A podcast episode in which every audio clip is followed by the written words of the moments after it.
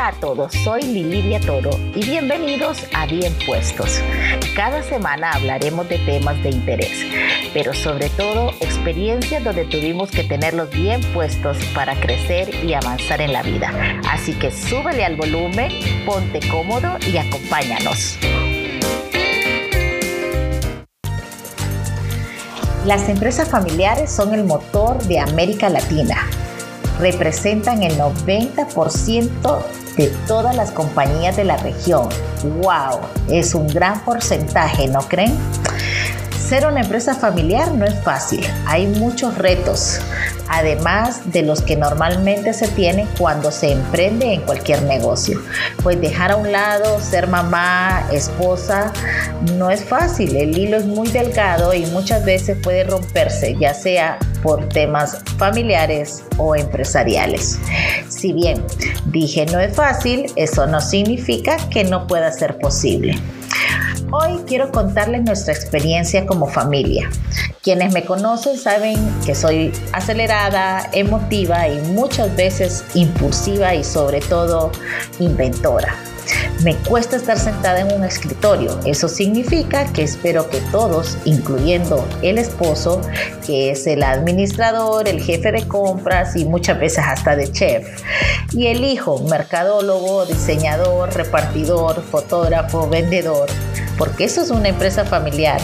Muchos de los miembros de la familia cubren varios puestos. Bueno, cierro paréntesis.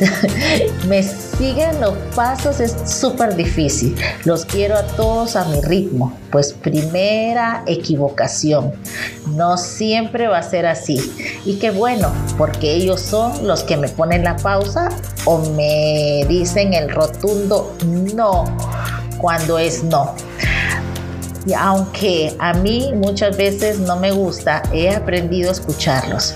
Y ese es uno de los grandes secretos para mantener una empresa familiar a flote. Escuchar. Aprender a escuchar las opiniones, los consejos. Muchas veces ellos están viendo algo que por la forma de ser nuestra no logramos ver. Otro punto importante es cuando se deja de hablar de negocios en casa. Pues la verdad, casi nunca. Y ustedes dirán, pues deberían, porque eso de estar eh, hablando todo el día, bla, bla, bla, bla, bla, no ha de ser saludable. Nuestra empresa tiene nuestro ADN, por lo que es difícil no hablar de ella. Lo que sí hemos aprendido es tratar, en la medida de lo posible, de que en nuestras reuniones con el resto de la familia no hacer comentarios o traer temas de la empresa lo mínimo posible, porque hay veces que no se puede. Hay días que ese tema es imposible de no tocar. Los temas de empresa, así como hay días que llegamos a la empresa y tocamos temas de familia. Creo que mientras nos respetemos, esos temas los seguiremos tratando en ambos lados. Es difícil no tocarlos, pero sí mi consejo es poner límites en la medida de lo que se pueda. Otro punto, uno de los más importantes, es el amor que nos tenemos.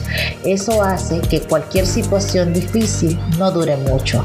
El abrazo, el gracias hijo, el te amo, el reconocimiento y el darles el lugar que corresponden entre nosotros y entre nuestros colaboradores ha sido uno de los mejores secretos para nosotros. Estamos claros, no es mi empresa o tu empresa, es nuestra empresa.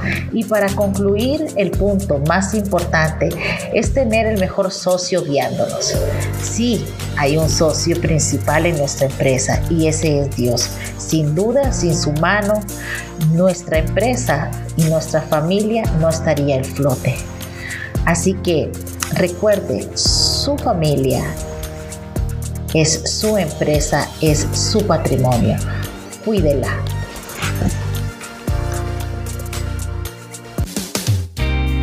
Gracias por acompañarnos en el episodio de esta semana.